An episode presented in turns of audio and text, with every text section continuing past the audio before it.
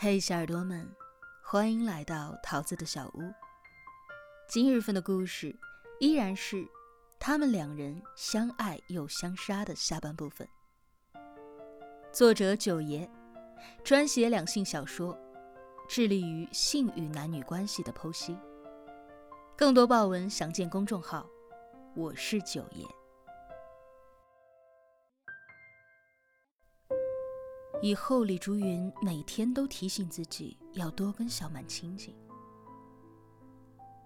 男人和婆婆一早都知道李竹云的心思，对小满也尽可能不忽视，这让李竹云稍稍安心些。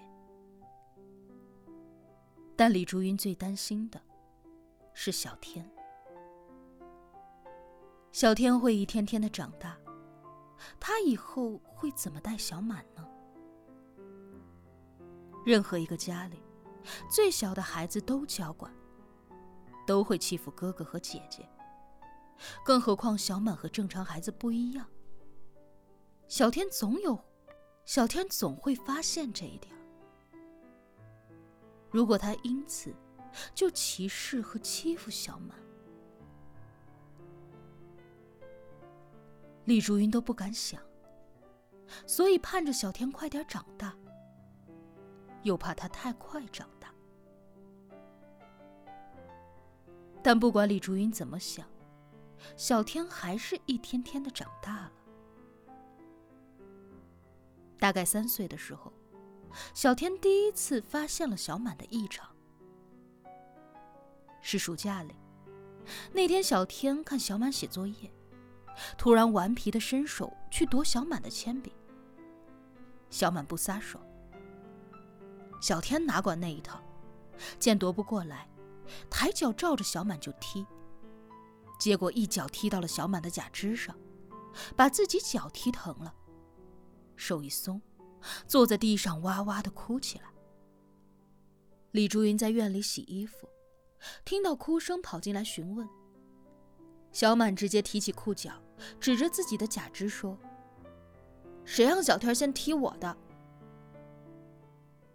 不想坐在地上的小天立马不哭了，眼睛直勾勾的看着那条假肢。李竹英赶紧过来，放下了小满的裤脚，但已经引起了小天巨大的好奇。他匍匐着朝小满的左腿伸过手去，就要去扯小满的假肢。李竹英赶紧把小天抱了起来，直接抱出了屋。随着小满一天一天的长大，他自己也越来越清楚了自己的残疾，多少敏感起来，很少跟同学来往，也不爱出去玩了。李竹云都能想得到，在学校，小满肯定也承受着同学的异样眼光，只有在家里，他才能够放松一点。所以绝不让小天破坏小满的这一点放松。可是小孩子的好奇心多重啊！李竹云越防备，小天越好奇，经常会突然想起来，就朝着小满的那条腿奔去。终于有一次，小满在洗脚，小天瞅李竹云没有留意，跑过去抓住了小满的假肢。然后大声的喊道：“姐姐是假腿。”小满愣住了，李竹云也愣住了。小天很兴奋，继续说：“姐姐是机器人，假腿，假腿。”小满一下踢翻了洗脸盆，光着脚踩了一地的水回了自己的小屋。走得快，跛的便越发的明显。结果，小天又在身后喊：“姐姐是瘸子。”李竹云的心一下子揪了起来。他根本不知道小天是在哪儿听到这两个字竟然说了出来。小满在屋子里嘤嘤的哭了。这次李竹云没有客气，把小天扯过来，照着屁股就是两巴掌，说：“不许这么说姐姐。”小天被李竹云抽得哇哇大哭。刚好婆婆来送东西，快步跑进屋，把小天抱住了。问清楚原委，婆婆心疼孙子，责备李竹云：“他才三岁嘛，他懂个啥呀？你看，把屁股都给打红了。”李竹云低头看，果然，刚才下手有一点重了。但李竹云更心疼小满，也顾不上管小天了，赶忙进屋去哄小满。小满哭了满脸泪，看着李竹云说：“我就是个瘸子，我本来就是。”又说：“妈，我为什么是个瘸子呀？别人都不是。”李竹英伸手抱住小满，心如刀割。他最怕的事情还是发生了。小天现在是小，他大了以后呢？等他们都大了，这种事是会伤害小满很深的。他觉得对不起女儿，生了小天是重复的对不起。一狠心，李竹英决定平时把儿子放在婆婆那里，她还像以前那样照顾小满。婆婆现在什么也不做了，也不养猪了。孩子跟着她，她会加倍的小心。住的也不远，李竹英也能放心。婆婆也同意。李竹云其实也不是真舍得。但对小满的亏欠不能再加了，只能委屈小天一些。这样过了几天，小天倒适应了，小满却有一些奇怪，问李如云：“为啥要让弟弟住奶奶家？”李竹云不知道该怎么回答，小满好像把那一天被小天气哭的事儿给忘了。他只好找借口。小天太调皮了，你写作业老给你捣乱。小满说：“别人的弟弟也这样。”妈，你让小天回来吧。李竹云反倒无语，只好把小天接回来。然后李竹云差不多每天都会跟小天唠叨：“不许说姐姐的坏话。”你要是不听，就把你送给讨饭的。终究小孩子怕吓唬吧。以后小天真没说过，但经常会想起来，冷不丁的就去看小满的腿，看他走路的样子。这样的时候，李竹云总提心吊胆。这么磕磕绊绊的。小满和小天一天天的长起来。小满上了初中，小天也成了小学生。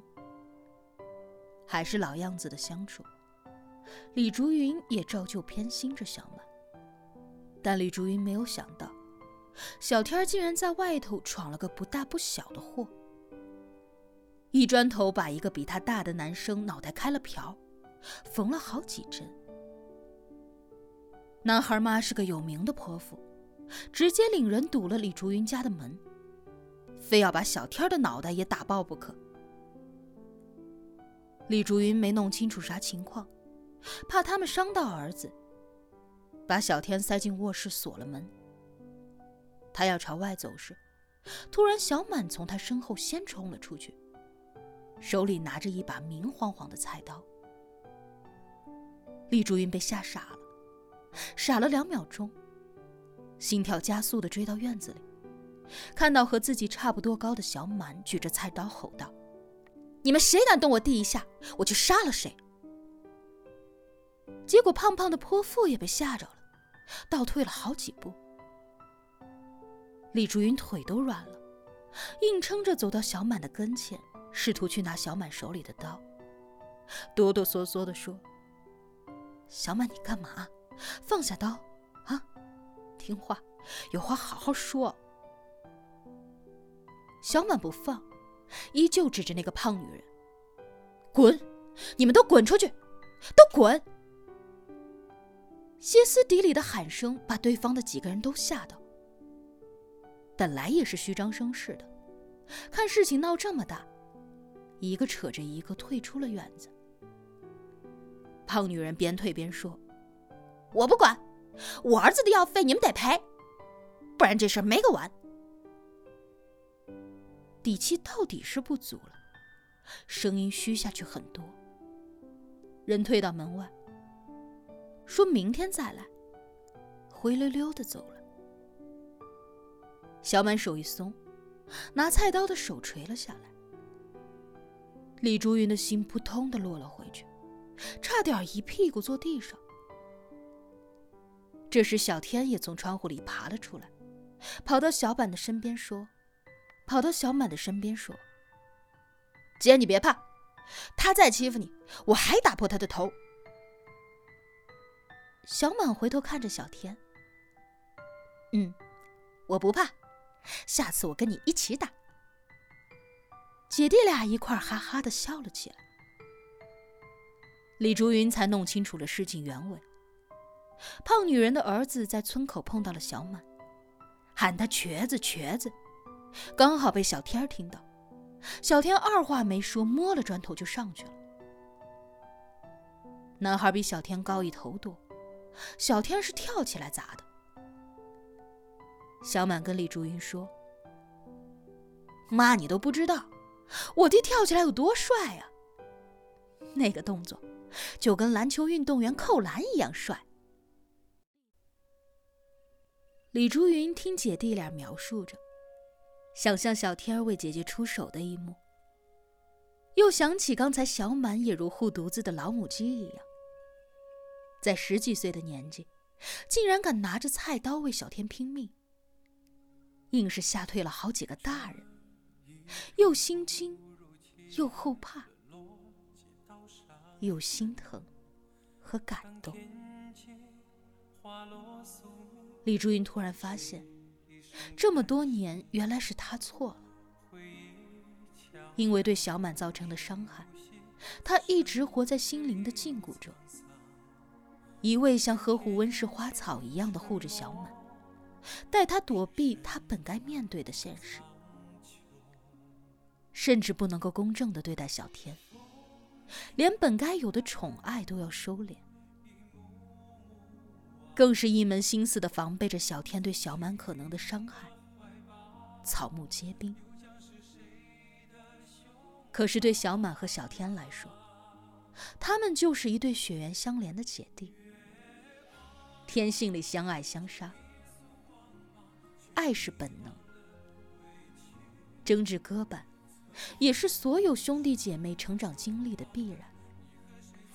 小天是好奇。但他根本不在乎小满的腿是健全，还是残疾。姐弟俩的相处再正常不过，是李竹云心里头有阴影，所以也把阴影辐射到了儿女的身上。看似是爱，其实也是狭隘和自私，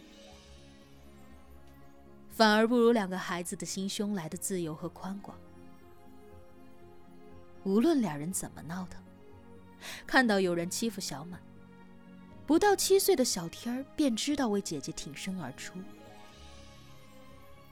小满也一样，会为了弟弟豁出一切。这就是手足情深，是生命最本真的关联和感受。回头，李竹云会去给那个胖女人送医药费。在眼下，他只想把自己的一双儿女抱在怀里，幸福的哭一场。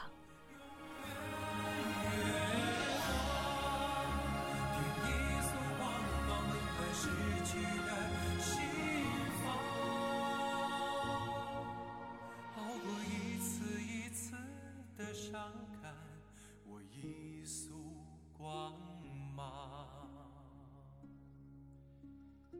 这一场突如其来沦。落几道伤痕。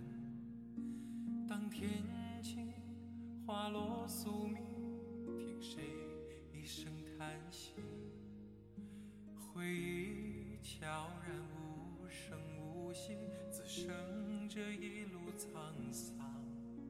看天际沉默。